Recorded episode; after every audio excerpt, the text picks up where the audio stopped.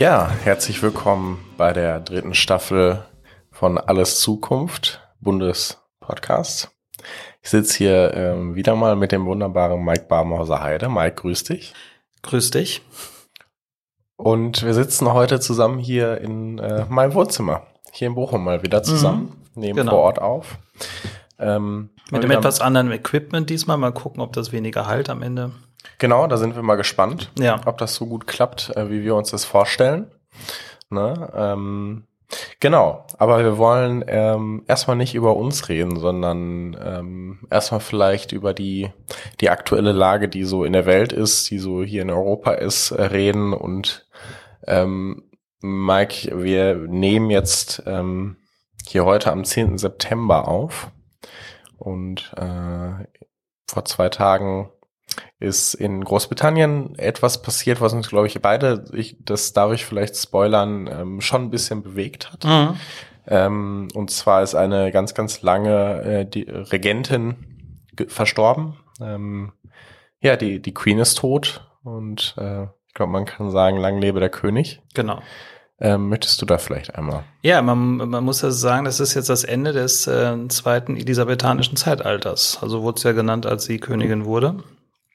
Und man nennt es ja schon jetzt den Anfang des karolinischen Zeitalters. Und ähm, ja, das ist, ähm, ist schon interessant. Man ähm, bei, bei Leuten, die auf die 100 zugehen, ähm, ist ja so, dass normalerweise ähm, man jetzt nicht davon ausgeht, dass, ähm, dass ähm, das mögliche Ableben jetzt sehr weit entfernt ist, auch wenn es Leute gibt, die 120 werden, aber okay, aber das ist jetzt nicht der Regelfall.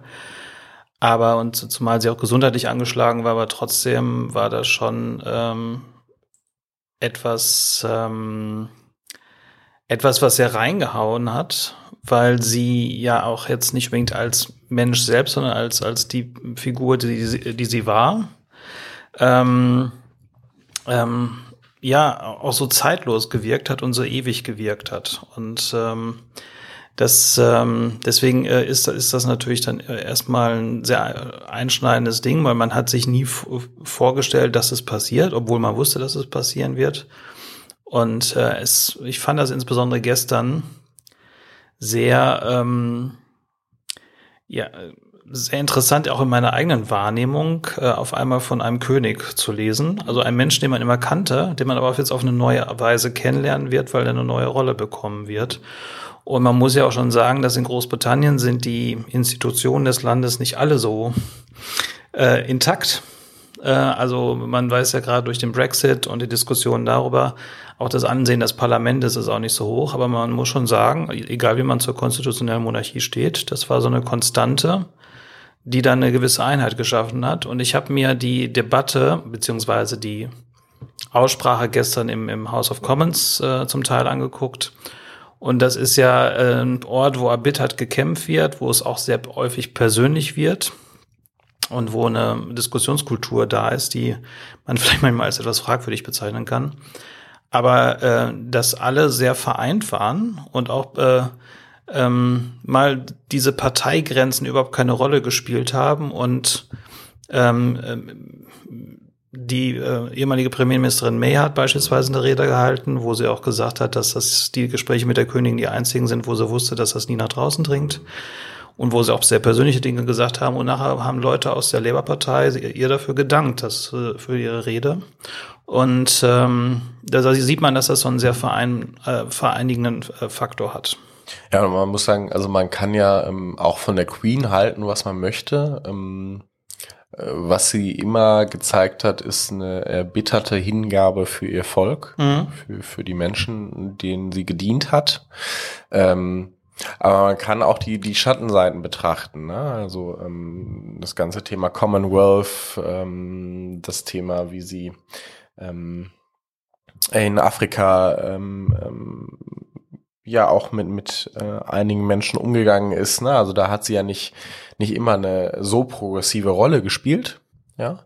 Ähm, und da kann man halten, was man will von. Ja, ähm, die konstituelle Monarchie ist halt eine sehr, ja, wie, wie drücke ich es aus, eine sehr behäbige, ja, eine, eine sehr langwierige. Ähm, aber was man, glaube ich, sagen kann, ist, dass sich auf diesen Menschen sehr, sehr viele, äh, also auf diesen Menschen ähm, äh, Queen Elizabeth, ähm, sehr, sehr viele Menschen vereinen konnten und mhm. sagen konnten, okay, ja, die symbolisiert etwas, die steht für etwas und da haben wir einen großen Respekt vor. Und ähm, ich bin sehr, sehr gespannt, wie es äh, jetzt äh, Charles III. ergehen wird in den nächsten Jahren, der ja immer als der ewige Thronfolger galt und jetzt eben wirklich Thronfolger, äh, beziehungsweise nicht mehr Thronfolger ist, sondern tatsächlich ähm, das Staatsoberhaupt ist. Genau. Ich möchte dir ungern widersprechen, das weißt du. Ähm, nee, das weiß ich aber nicht. gerade was Afrika und das Commonwealth betrifft, sehe ich das anders als du. Ähm, also die Queen war als Kind in ein Empire reingeboren, was äh, von Kolonialismus lebte und ähm, was davon lebte, dass äh, Großbritannien Teile der Welt ähm, ausbeutet. Das muss man klar sagen. Und sie ist praktisch auch Erbin dessen. Aber sie hat, ähm, als das Empire äh, praktisch ins Commonwealth übergegangen ist, und Commonwealth heißt ja, dass das all, praktisch ein Commonwealth ist, also dass man auch äh, den anderen Staaten, die Mitglied ist, eine ähm, Chance zugesteht, dass sie auch ähm, ähm, am Wohl Wohlstand teilhaben können. Das ist ja die Ursprung dieses Begriffes. Ähm, da hat sie, war, hatte sie eine andere Rolle als, als ihre Vorfahren. Und äh, insbesondere Afrika ähm, lag ihr immer sehr im Herzen und vor allem hat sie immer großen Respekt vor den Kulturen gehabt. Ghana und so, also hat sie gesagt, dass das äh, lange äh, Zivilisationen sind mit einer reichen Geschichte. Und äh, man nannte sie früher the African Queen. Ich würde dir da gar nicht widersprechen. Mhm. Also ich finde, das schließt sich gar nicht aus. Nur was sie halt nicht getan hat, ist ähm, das, was im Empire geschehen ist an Schandtaten ähm, in Teilen Afrikas beispielsweise. Ähm, da waren sie jetzt nicht die federführende Aufklärerin bei diesen Themen. So, und das kann man ihr, finde ich, schon auch ähm, jetzt so in der Nachsicht äh, ankreiden, dass sie da schon eine auch aus ihrem Amt heraus eine andere Rolle hätte haben können, mhm. was diese Aufklärung angeht. Und ähm, das, ja, ähm, kann man, finde ich, schon so sagen. Ja, das ist halt die Frage, ob das ihre Aufgabe in dem Amt ist und beziehungsweise ob, ob das nicht dann wieder schon zu politisch ist für ein, für ein ähm, zeremonielle Staatsoberhaupt. Aber beispielsweise, man weiß ja, das ist ja etwas, wo sie mal so über Grenzen gestoßen ist. Ähm, also bei der Frage der, des, der Verurteilung des Apartheid-Regimes in Südafrika war sie ja äh, sehr ähm, äh, hat sie sich auch sehr gegen ihre eigene Premierministerin gestellt. Und da war es natürlich auch in einer Doppelrolle. Ein, zum einen als Staatsoberhaupt in Großbritannien, also zum anderen aber auch als Oberhaupt des Commonwealth. Und sie hat das immer sehr ernst genommen. Und nicht alle ihre Premierminister haben das ernst genommen. Insbesondere Frau Thatcher hat das eher als Belastung wahrgenommen. Und deswegen, äh, also gibt's daran erinnern sich auch viele. Und das wissen auch viele, dass sie ähm, dass sie auch Menschen mit großem Respekt auch gegenübergetreten ist und sehr großer Freundlichkeit und ähm, auch Menschen, die ihre Vorfahren vielleicht höchstens als Dienerschaft zu Hause ähm, akzeptiert hätten, wenn überhaupt. Also sie hatte da schon eine äh, Rolle gefunden, die aus meiner Sicht sehr bemerkenswert war, wenn man den Background sieht. Aber es widerspricht sich ja nicht. Nein, es widerspricht sich überhaupt nicht. Doch ein bisschen, aber es ist jetzt nicht in dem Maße, dass wir uns jetzt hier zu streiten sollten, mein Lieber. Auf jeden Fall, äh, ich habe großen Respekt vor dieser Frau. Also es ist äh, eine Jahrhundertgestalt, äh, die übrigens auch, was die deutsch-britischen Beziehungen betrifft, ähm, auch keine so unter zu unterschätzende Rolle spielt. Also sie war ja äh, die erste Frau, die, äh, also soweit ich weiß, die äh, Vollzeit in der äh, britischen Armee tätig war. Sie hat Mechanikerin gelernt, also sie war wirklich auch im Einsatz. Sie hat auch gemeinsam mit ihren Eltern die Moral aufrechterhalten gegen Nazi-Deutschland. Und sie war aber nach dem Krieg ähm, eine derjenigen, also ich glaube, in, in Europa ist Deutschland das Land, das sie am häufigsten besucht hat. Und das war ja auch ein großes Anliegen, dass, dass wir da ein neues Verhältnis bekommen und auch ähm, friedliches Verhältnis zueinander. Ja, und äh, von daher ähm, Schauen wir mal. Und ich habe auch großen Respekt vor dem neuen König. Also der hat, ähm, hat ja auch gewisse Leidenschaften, die ich sehr bemerkenswert finde, wenn es um, um die Frage des ähm, Klimawandels geht. Die hat er schon wahrgenommen, bevor das überhaupt, also da war es noch ein sehr politisch deutlich kontroverseres Thema. Also keiner unter den Leuten, die halbwegs bei Verstand sind, würde heute den Klimawandel anzweifeln. Politisch kontrovers jetzt wieder bei der Frage, wie geht man damit um. Aber da hat er zumindest ähm, sich bewiesen als jemand, der da auch eine gewisse Orientierung bieten kann. Ja, und auch in Zeiten, wo er äh, dafür belächelt wurde, ne? Genau. Als, als äh, Blumen, äh, Blumenprinz, wie wurde er genannt? Irgendwie so, ne? Ja. ja, zumindest, er wurde ja mal ein bisschen reingelegt und mit der Frage, ob er mit seinen Blumen spricht. Jeder, der eine halbe Stunde, dreiviertel Stunde im, im, Gewächshaus verbringt und Blumen schneidet, labert irgendwie mit sich selbst oder mehr oder weniger mit den Blumen. Ach, wie geht's dir denn? Und das wirkte dann so, als hätte er dann irgendwie tief philosophische Gespräche mit einer Tulpe oder so. Aber. Gut. Ich merke, wir, wir, wir verhaken uns gerade genau. in diesem Thema. Also alles Gute und äh, von unserer Seite alles Gute von unserer Seite, ja, genau. Und toi, toi, toi, bestimmt, ne? Genau, ja. ist wahrscheinlich ein regelmäßiger Hörer unseres Podcasts. Er spricht auch Deutsch. Ja, Jetzt äh, trinkt Mike, anstatt den Übergang zu gestalten, den er gestalten wollte, aber dann gestalte ich einfach den Übergang. Ja. Mike, die CSD-Saison läuft ja mhm. Ähm, jetzt gerade aus. Ähm, man sieht es auch am Wetter, also hier in Bochum regnet es gerade stark. Ja, ist noch ein Wuppertal ein CSD? Genau, ist für CSD ist nicht so die, das beste Wetter. So. Deshalb finden jetzt gerade die letzten CSDs statt und ähm, ja, CSD sind ja immer eine politische Veranstaltung, mhm. sind ja immer eine, eine Veranstaltung der queeren Community, die zusammenkommt. Ähm, und galten eigentlich immer als als äh, Safe Space, als sicherer Ort ähm, ähm, für für queere Menschen. Ähm, ja und und äh, das wird jetzt durch durch eine Tat in in Frage gestellt.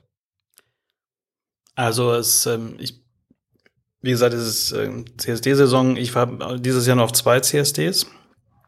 Äh, ich war bei einem schwul-lesbischen Straßenfest und ich war leider auch bei einer Gedenkveranstaltung in Recklinghausen für ähm, einen jungen Mann, der in Münster ähm, zwei lesbischen Frauen helf helfen wollten, die äh, von jemandem angegangen wurden und der dann ähm, praktisch totgeschlagen wurde, sagen wir mal. Es war Malte, also ein junger Transmann und ähm, das äh, schockiert viele, weil das macht für viele auch ziemlich klar, dass das eben keine Safe Spaces sind. Und dass insbesondere Wege von und zu CSDs auch nicht unbedingt safe sind. Letztes Jahr war beim Berliner CSD beispielsweise jemand, der äh, bei der SPD queer unterwegs ist und der irgendwie die Hauptstadt besucht hat und den haben sie äh, den Kiefer gebrochen beispielsweise und das hört man immer wieder. Und ähm, in, ja, und das äh, wirft natürlich das Licht besonders auf die Frage, wie sieht's denn mit Queerfeindlichkeit aus? Wie sieht mit Sicherheit aus? Und wie sieht's vor allem damit aus, äh, wie das erfasst wird? Also es wird ja nicht überall in der Kriminalitätsstatistik als Hassverbrechen erfasst. In Berlin ist das beispielsweise der Fall und da sieht man, dass die Fälle ansteigen. Es kann zum einen auch damit zu tun haben, dass Leute es mehr anzeigen heutzutage was gut ist, aber das, äh, man hat auch manchmal den Eindruck, dass, dass es dann auch, äh, dass es häufiger wird. Und das ist jetzt natürlich ein sehr extremer Fall gewesen, wo so, so eine starke Gewalt gegen jemanden ausgeübt wurde, der sich übrigens in dem Moment als ein großer Held dargestellt hat und gezeigt hat, großen Mut bewiesen hat. Ähm, und der dafür dann äh, praktisch ähm, ja mit dem Leben zahlen musste, musste es vielleicht falsch ausgedrückt, aber dann dafür getötet wurde. Und ähm, ja, deswegen müssen wir auch intern nochmal drüber sprechen und vor allem, wo man auf Bundes- und Landesebene auch ein bisschen mit in der Regierung ist, auch darüber reden, wie, ähm, wie schafft man es erstmal dazu, so eine gesellschaftliche Stimmung hinzukriegen, dass Leute sich das gar nicht trauen, so unterwegs zu sein. Das ist natürlich ein sehr langfristiges Anliegen. Und auf der anderen Seite, wie sorgen wir für mehr Sicherheit? Ja.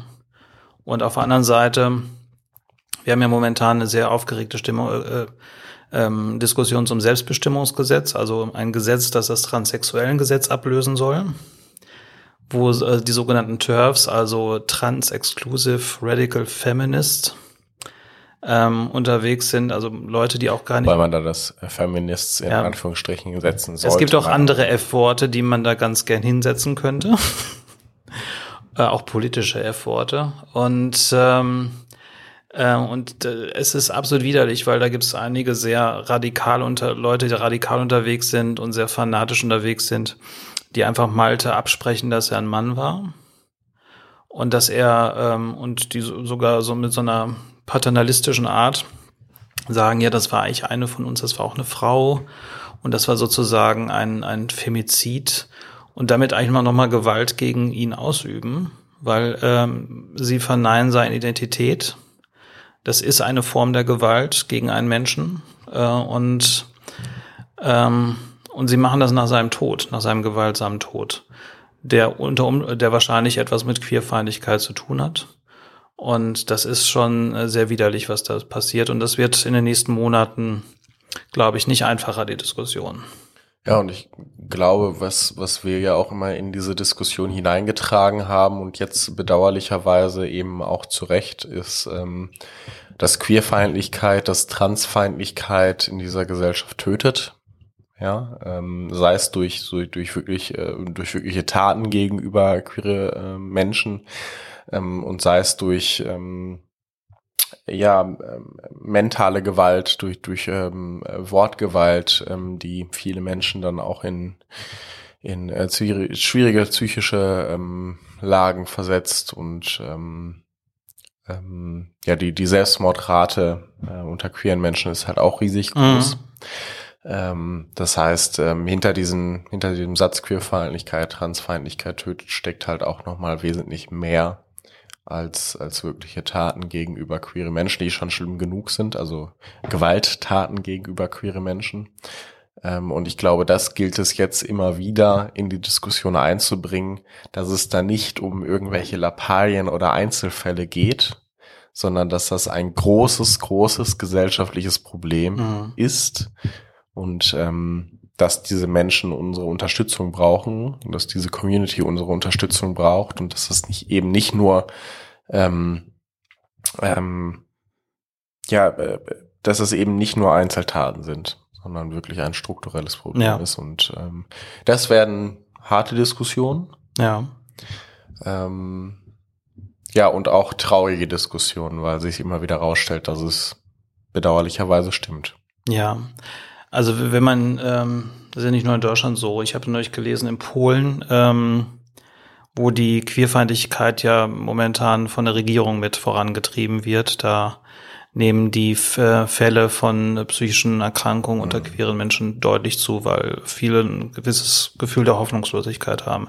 Und damit hast du vollkommen recht. Also Queerfeindlichkeit tötet und deswegen sollten wir es bekämpfen, wo es geht. Genau, aber ein kleiner Themenwechsel zu etwas Erfreulicherem, nämlich ein kleinen Update. Du warst, wir haben letztes Mal darüber gesprochen, dass du in den ähm, Landesvorstand gewählt wurdest. Wir haben eben gesagt, du bist immer noch drin.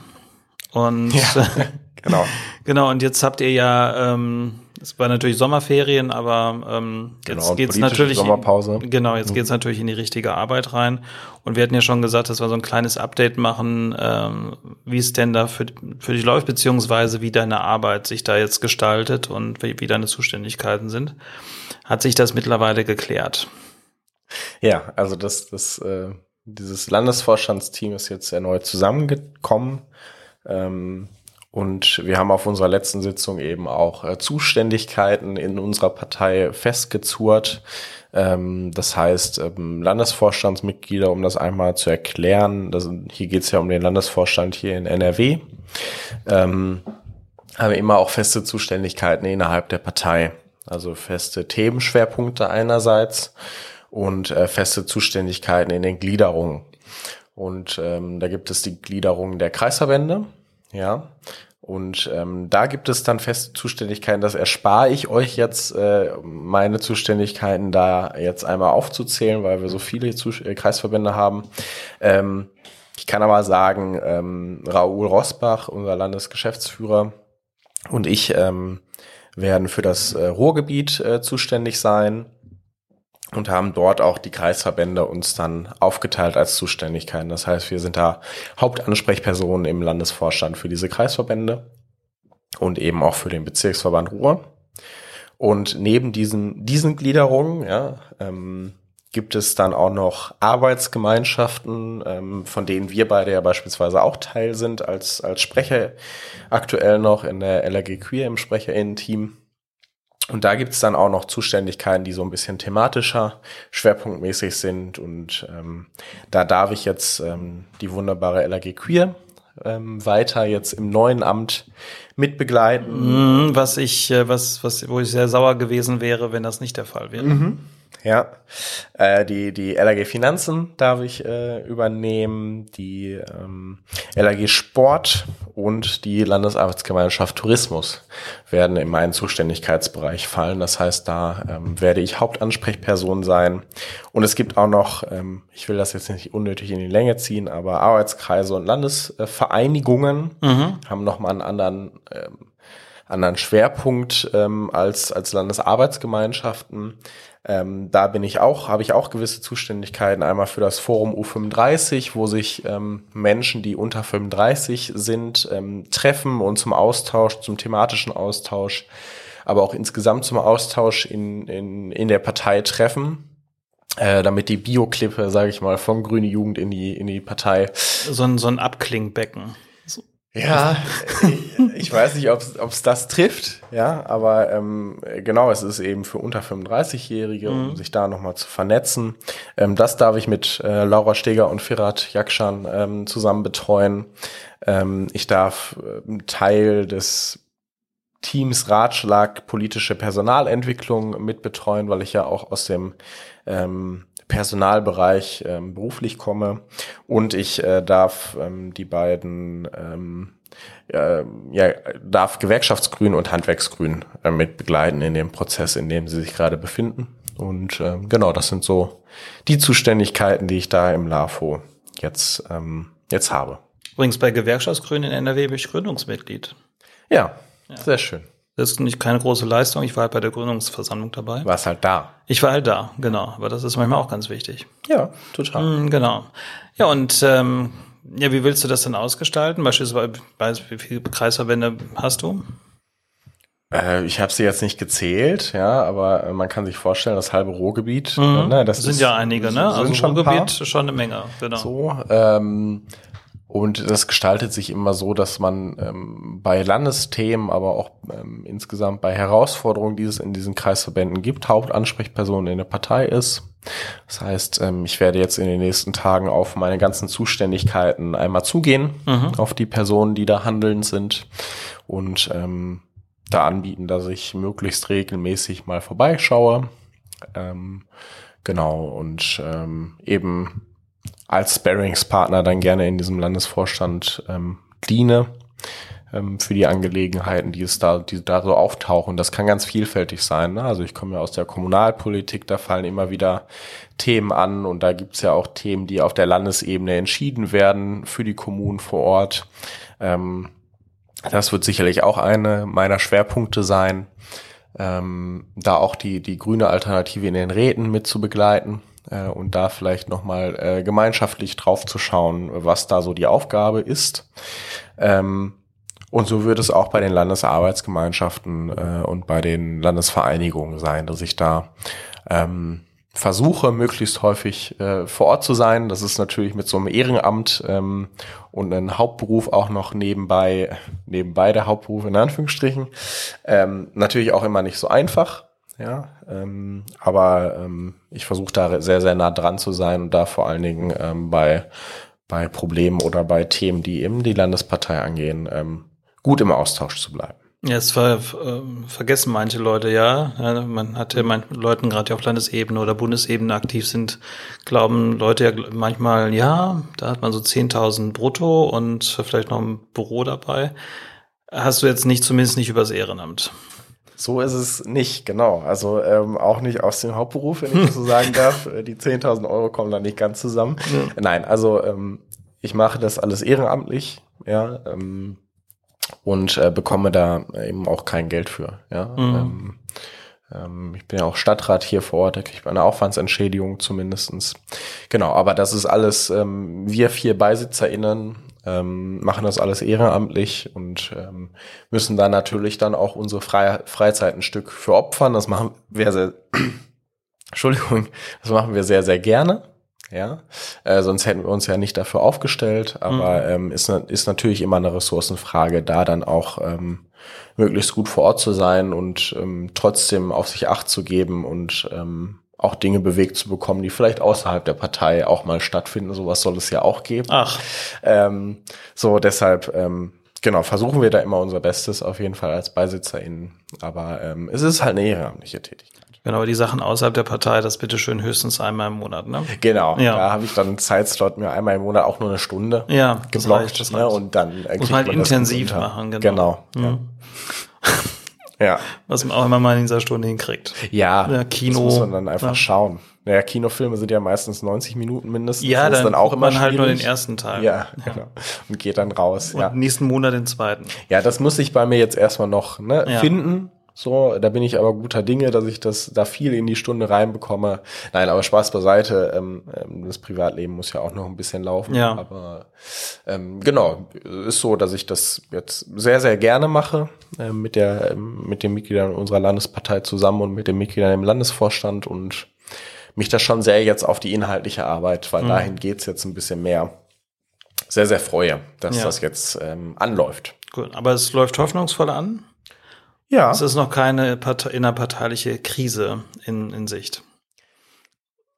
Äh, nee, also äh, wir sind da sehr, sehr das gut. Das sollte jetzt ein Übergang werden. Ja, äh, äh, da, da merkt man wieder, dass du das nicht so gut kannst, ja, ja diese okay. Übergänge zu gestalten. Ja, ich hab Aber du sprichst äh, die Krisenzeiten an, die wir äh, aktuell haben. Und ähm, da äh, passt auch die Mehrzahl, ja, ähm, weil wir ja, man, man kann aktuell das Gefühl gewinnen oder es ist ja auch so, dass wir in einem Dauerkrisenzustand sind. Mhm. Ja, ähm, wir überlappende Krisen mit der Klimakrise, die allgegenwärtig ist, aber ähm, einer Wirtschaftskrise, auf die wir gerade so ein bisschen hinzusteuern, einer Energiekrise, die wir haben, ähm, einem Krieg in Europa, den wir haben. Ähm, das sind alles Themen, die, die ja, nicht leicht zu verpacken sind. Und ich glaube, darauf wolltest du hin. Genau. Also wir hatten uns mal überlegt vorher, dass wir mal über die Frage sprechen, wie sieht das denn aus, wenn, ähm, also wir, ist ja nicht nur die aktuelle Krise, wir haben ja noch die Pandemie, also das läuft ja seit seit Jahren gefühlt so, dass man äh, nicht mal so in einem Normalzustand reinkommt. Und wir wollten mal darüber sprechen, wie, ähm, wie sich das auf, auf so das Leben aus, auf das gesellschaftliche Leben auswirkt. Äh, gewöhnt man sich da irgendwann mal dran? Äh, sollte man sich daran gewöhnen? Ähm, ist das so ein Abnutzungseffekt? Und das, das fanden wir ein ganz wichtiges Thema. Und äh, mir fällt gerade auf, ähm, wo wir so viele Krisen gerade haben, habe ich eine natürlich vergessen, die auch allgegenwärtig aktuell ist, äh, und zwar die Corona-Krise. Ja, wir haben immer noch, noch eine Pandemie. Ja, habe ich gerade erwähnt. Ja, ähm, und ähm, ja, also die, die Problematik, die hinter so überlappenden Krisen steckt, meiner Meinung nach, ist, dass ähm, Menschen eben Wesen sind, die sich nicht immer auf alles gleichzeitig konzentrieren können, sondern manchmal auch einen Fokus brauchen im Leben. Und ähm, das machen so überlappende Krisen natürlich nicht einfacher. Ja, ähm, und äh, so ist auch unsere Medienlandschaft auch gestellt. Ja, man kann nicht immer über alles gleichzeitig berichten. Und ich glaube schon, dass sich irgendwann gerade wenn eine Krise länger vorherrscht, wie beispielsweise bei der Klimakrise, ähm, aber auch jetzt ähm, bei der Corona-Pandemie, ähm, dass da natürlich eine gewisse Abnutzung des Themas leider sich einstellt und das vielleicht dann auch nicht unbedingt zuträglich ist für die Bekämpfung solcher Krisen. Ähm, und äh, ich glaube, das macht es auch für eine Gesellschaft nicht immer einfach. Mhm. Ja, und die Leute haben auch manchmal das Bedürfnis, gewisse Dinge auszublenden. Mhm. Und man darf bei Corona ja nicht vergessen, das ist, äh, diese Pandemie hat die größten Grundrechtseinschränkungen äh, seit der, Nach der Nachkriegsgeschichte äh, mit sich gebracht, die notwendig waren, um die Pandemie einzuhegen, aber die doch durchaus eine Einschränkung von, von Rechten war Und ähm, wir wissen ja, dass das bei einigen Menschen dazu geführt hat, dass sie ähm, grundsätzlich angefangen haben, mit, mit dem demokratischen System zu hadern, dass es da zu gesellschaftlichen Verwerfungen geführt hat. Ähm, und äh, also das konnte man nicht ausblenden, richtig. Also diese Krise war dermaßen präsent im Alltag der Menschen, ähm, dass jetzt, wo die Pandemie eigentlich noch läuft, wo wir noch Wellen haben, also wo wir noch nicht den endemischen Zustand haben, wo aber alle so das Gefühl haben, ach Gott, das ist rum. Ja, das, das geht uns ja auch so. Also wir, wir tragen äh, schon noch, also ich, je nachdem im Supermarkt, aber auf jeden Fall in öffentlichen Verkehrsmitteln tragen wir natürlich immer noch Masken, aber ansonsten ist das überhaupt nicht mehr präsent.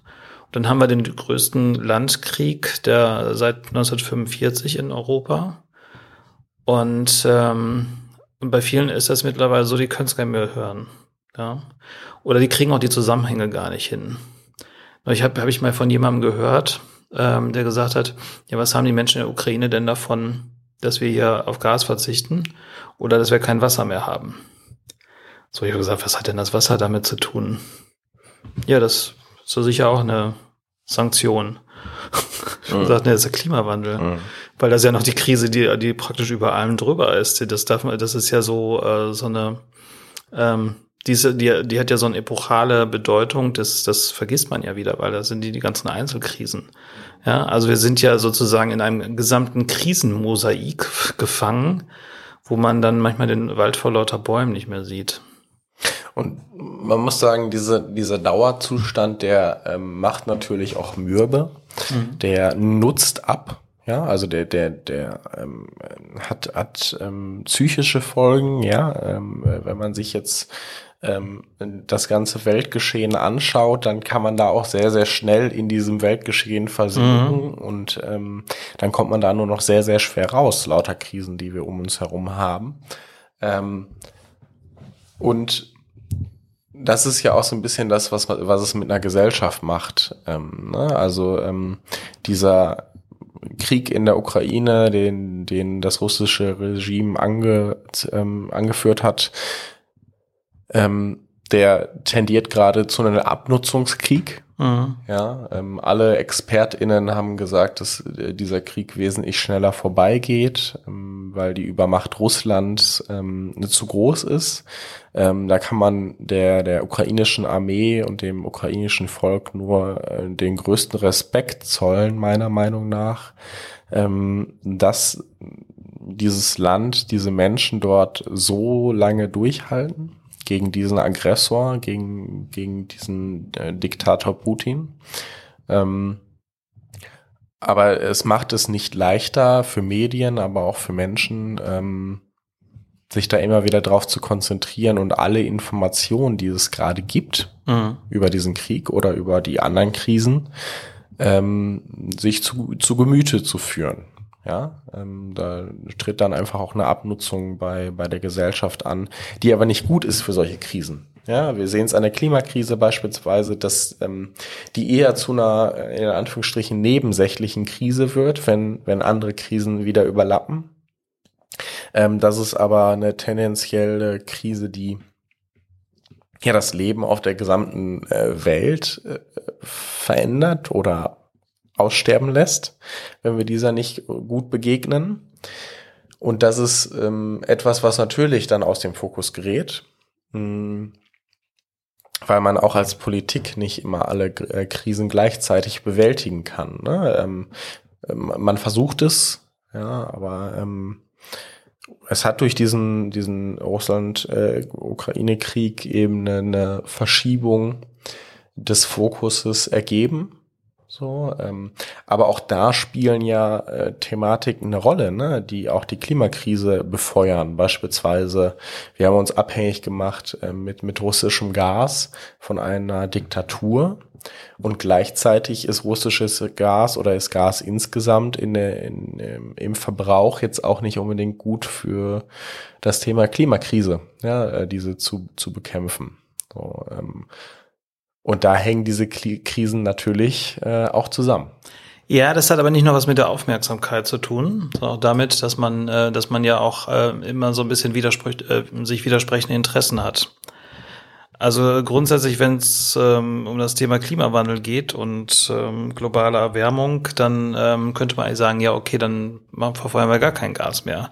Dann war aber eine große, in großen Teilen, wenn man das auf, von einem Tag auf den anderen macht, ohne Ersatz zu finden über beispielsweise grünen Wasserstoff, hat man eine ähm, industrielle Kernschmelze. Und deswegen muss man aus, aus ganz praktischen Erwägungen ähm, auch riskieren, dass man eigentlich die Ziele, die man auch klimapolitisch hat, jetzt erstmal gar nicht so erreichen kann, wie man es wollte, weil man beispielsweise Steinkohlekraftwerke wieder anschalten musste, die eigentlich äh, stillgelegt sein sollten. Und ähm, und dann gehen aber auch gewisse Rattenfänger genau in diese Kerbe hinein genau. und sagen, ist es nicht jetzt an der Zeit, ähm, Atomkraftwerke oder auch äh, Kohlestrom langfristiger laufen zu lassen? Ähm, und ähm, ja einfach zu sagen, äh, die Klimakrise ist uns jetzt egal, weil genau. gibt's ja eh nicht. Genau, gerade wird ja ganz gern auch mal der, der Strompreis angebracht und dann sollte man natürlich jetzt auf die teuerste Energieform und das ist die Atomkraft äh, mit aller Kraft setzen. Das war jetzt ironisch. Ähm, ja, natürlich. Da, da, da sind natürlich, äh, man darf ja nicht vergessen, dass in so äh, in, in politischen Debatten die Leute jetzt nicht immer so lauter sind, dass sie ähm, eine Position vertreten, die selbst aus ihrer Sicht ähm, das Beste ist, sondern dass es manchmal auch ganz persönliche Interessen gibt und auch Ideologien, die dahinter stecken. Und äh, da nutzt man gerne mal auch eine Krise aus, um dann eine Diskussion anzufachen, die mit der Krise selbst gar nichts zu tun hat. Ja? Aber gerade dieses äh, sich widersprechende und widerstrebende ist gerade ja in dieser Kombination verschiedener Krisen auch so eine Sache. Ne? Also ähm, mein letztlich, äh, das Absurde ist ja, Deutschland hat ja seine Klimaziele durch die Corona-Pandemie erreicht. Das ist, aber möchten wir so leben, wie wir da im Lockdown gelebt haben? Auch nicht, ne? Und das, was ich so beeindruckend finde, und das, das möchte ich jetzt auch wirklich mal mhm. anbringen, ist, dass diese Bundesregierung versucht, trotz dieser überlappenden Krisen die großen Themen nicht aus dem Augen zu verlieren. Ja. ja? Ähm, und da trotzdem Zukunftsinvestitionen tätigt und, und Umstrukturierungen tätigt in, im wirtschaftlichen Bereich, im Energiemarkt. Ja, also da wirklich das, was eine CDU geführte Regierung in den letzten Jahrzehnten verpasst hat mhm. zu machen, ja, die Unabhängigkeit von russischem Gas, äh, oder die Abhängigkeit von russischem Gas zu verkleinern. Ähm, und damit auch einen, einen Sicherheit, ein riesen Sicherheitsrisiko, was wir dadurch immer hatten, durch diese Abhängigkeit. Ähm, das hat ja die unionsgeführte Regierung immer aus, aus den Augen verloren. Das hatte die gar nicht vor Augen. Als Annalena Baerbock das im Wahlkampf gesagt hat, dass das auch ein Sicherheitsrisiko ist, diese Energieabhängigkeit, da wurde sie dafür noch ausgelacht, da wurde sie dafür belächelt. Und das trotz dieser immer weiter überlappenden und immer gefühlt immer mehr werdenden Krisen auf dieser Welt, ähm, dass trotz dessen nicht das Zielbild dieser Regierung verloren geht, das finde ich hat, ähm, da habe ich großen Respekt vor, dass das so gelingt. Ja, aber letztlich, äh, gerade nach den 16 Jahren Stillstand, haben wir ja gar keine andere Wahl. Ne? Und äh, das macht es natürlich nicht insgesamt nicht einfacher.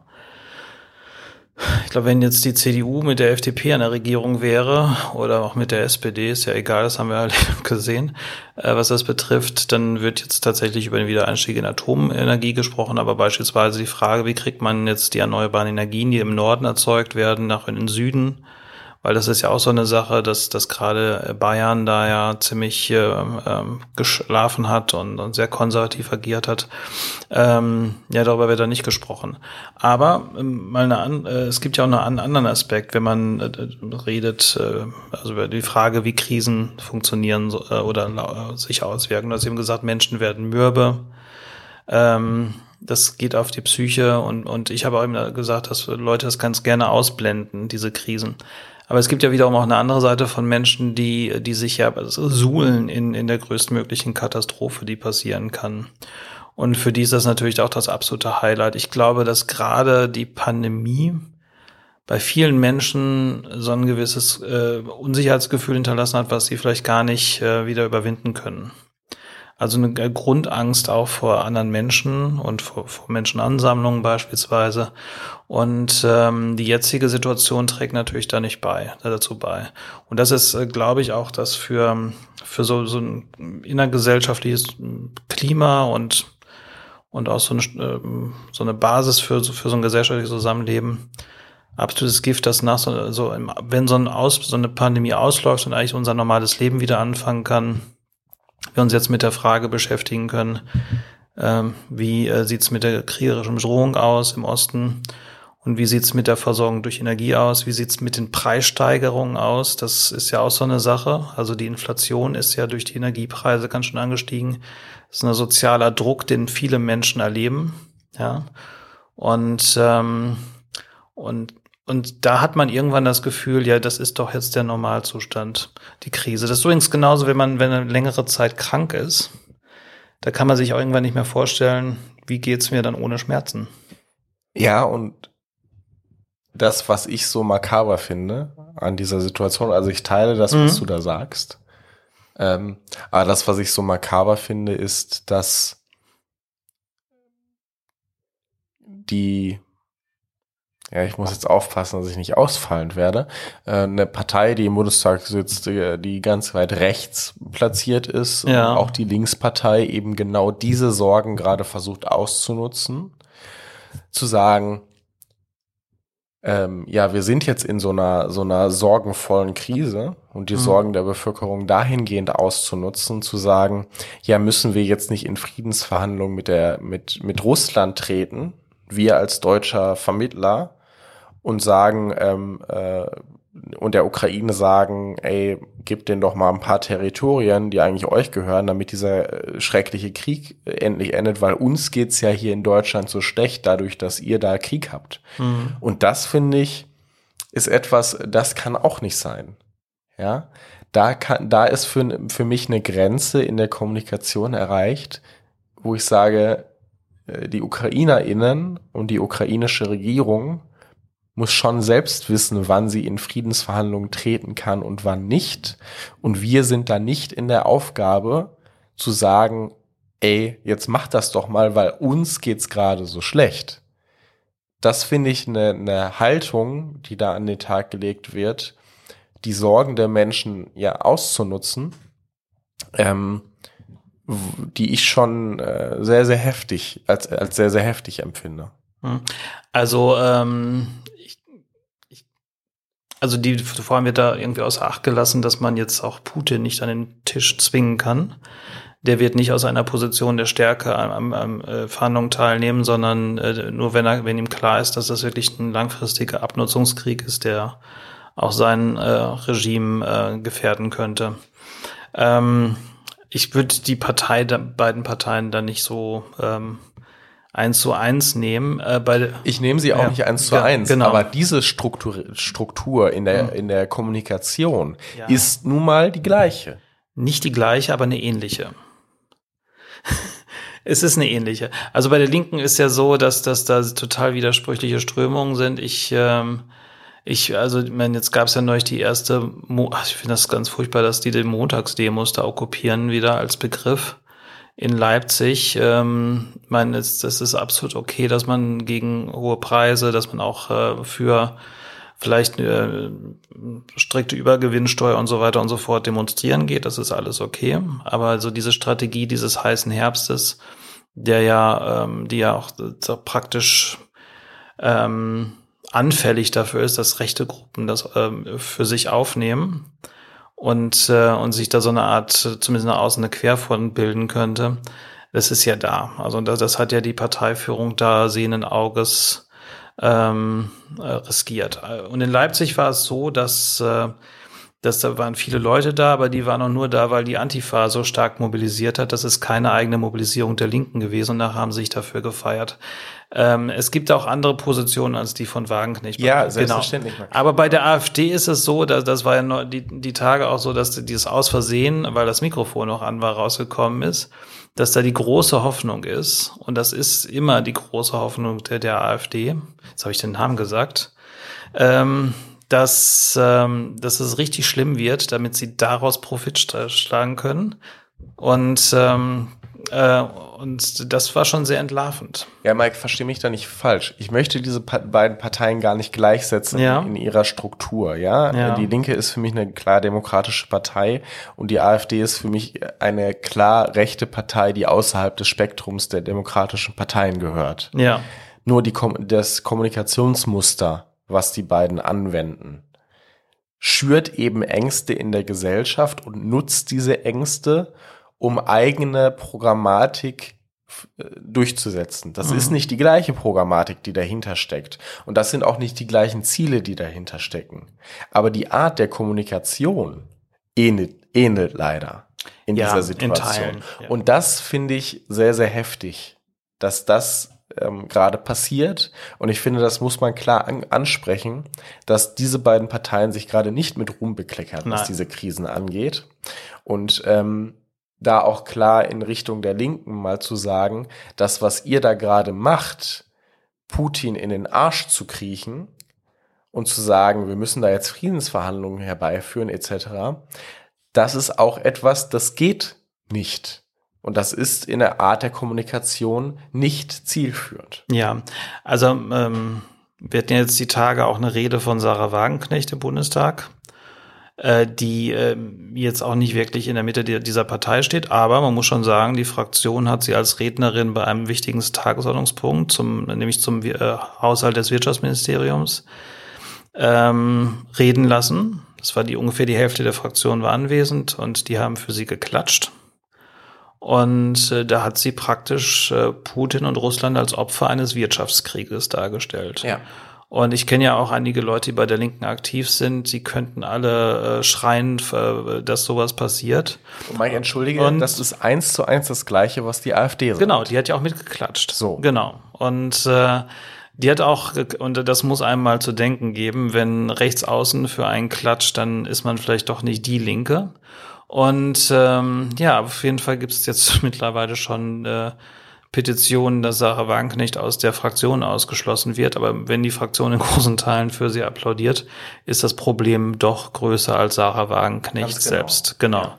Und ähm, ja, äh, und das, das ist schon äh, problematisch, weil das hat überhaupt auch nichts mit der Lösung von irgendwelchen Krisen zu tun. Ähm, ich meine, bei der Linken ist das vielleicht noch anders, was Programmatik betrifft. Ich glaube, bei der AfD geht es nicht mal um Programmatik, geht es einfach darum, äh, sich irgendwie im Bundestag äh, bereit zu machen und ähm, äh, und, und da das Störfeuer zu geben, äh, die verachten das Parlament und die Demokratie, klar, das muss man schon sagen. Und äh, wir kennen das aus anderen Zeiten, wo Krisen auch ein Land destabilisiert haben. Da waren es äh, solche äh, rechten äh, Parteien, die als Profiteure dann davon äh, gegangen sind und die Demokratie komplett zerstört haben. Und das dürfen wir diesmal nicht zulassen. Und was so Krisen aber auch verursachen können, ist, dass sie natürlich auch Katalysatoren für Veränderungen sein Mhm. Ja, dass man aus diesen Krisenzuständen äh, eine, eine Aufgewecktheit gewinnt, ja, so eine Aufrüttelung gewinnt um wirklich Themen jetzt auch großspurig und breit getragen anzugehen. Mhm. Ja, da ist das Thema, ähm, ähm, dass wir im Energiemarkt einen völlig anderen Mix benötigen, als wir den aktuell haben, sowohl um unabhängiger von solchen Kriegszeiten und von solchen Krisen zu werden, wie auch um die Klima, um der Klimakrise besser begegnet äh, zu bekommen.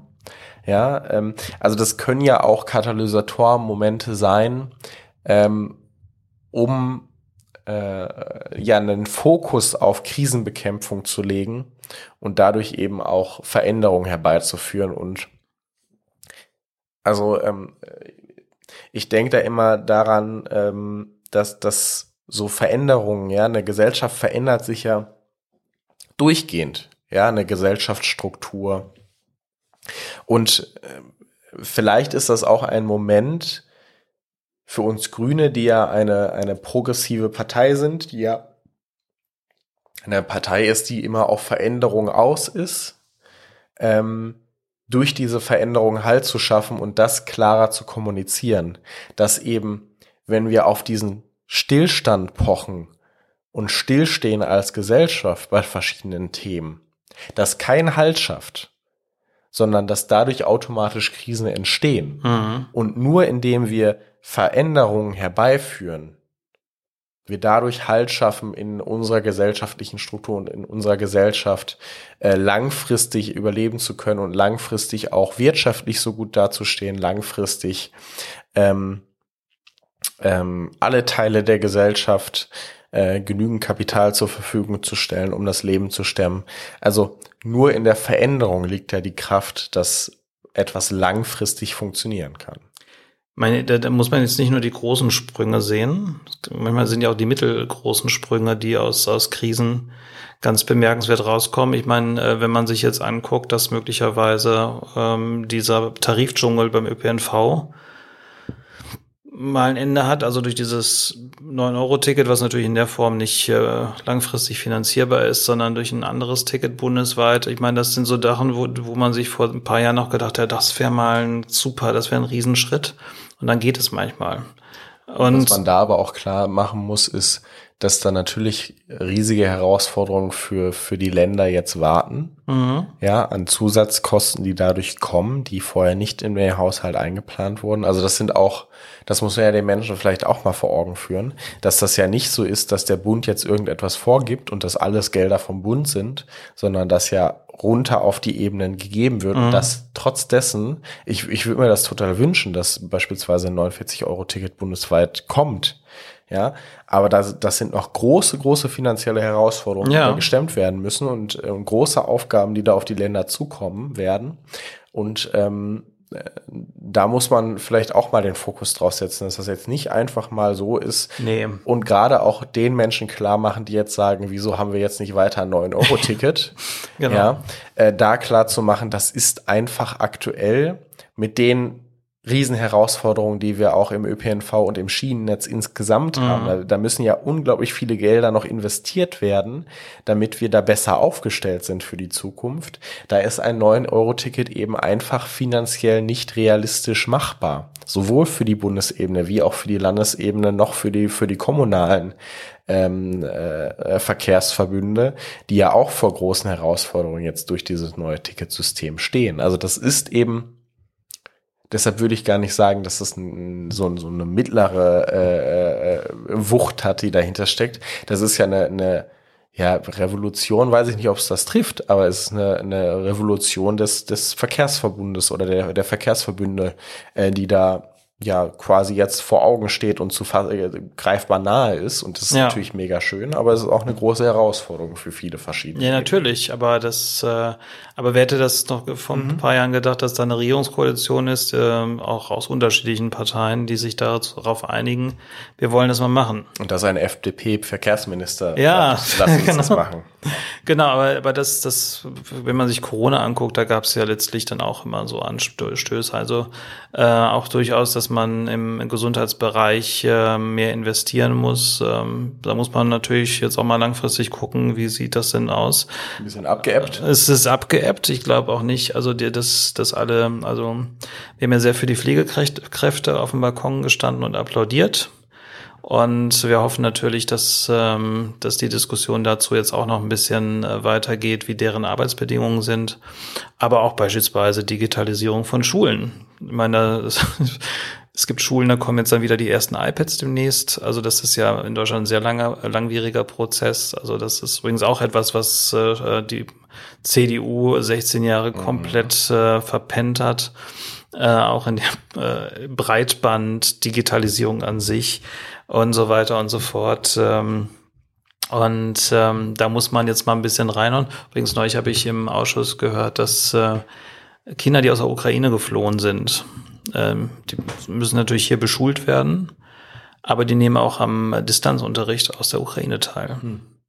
So, das heißt, sie sitzen in Deutschland vor einem Gerät und werden aus der Ukraine, also aus natürlich da, wo keine Kriegshandlungen sind, heraus unterrichtet. Also und da funktioniert das. Also die sind digital weiter. Also auch Staaten, wo man denkt, ja, äh, wie kriegen die das hin? Und irgendwie funktioniert das in Deutschland nicht. Und da, das sind Sachen, wo man hofft, dass durch Erfahrungen, wo man sieht, ja, in, in bestimmten Zeiten braucht man das mehr und vielleicht sollten wir da ein bisschen investieren. Und das sollte man dann auch nicht vergessen, auch wenn die Pandemie jetzt vielleicht hoffentlich demnächst mal ein bisschen am Auslaufen ist. Mhm. Ja. Ja, große, große Herausforderungen, denen wir da noch weiter, ähm, ja, die wir da noch weiter vor der Brust haben, mhm. ne, denen wir begegnen müssen und wo wir den, den Fokus äh, nicht verlieren dürfen für verschiedene andere Themen. Ähm, danke dir, dass wir die, die erste Folge jetzt äh, gemeinsam wieder der dritten Staffel ja. Äh, ja, zusammen geschafft haben. Hat mir viel Spaß gemacht. Mir auch. Und wir hoffen, dass ihr langfristig dabei bleibt hier bei dem Podcast und auch die dritte Staffel dann jetzt ähm, ja, uns wohlgesonnen seid und uns weiter zuhört. Deshalb vielen Dank fürs Zuhören und macht's gut. Tschüss.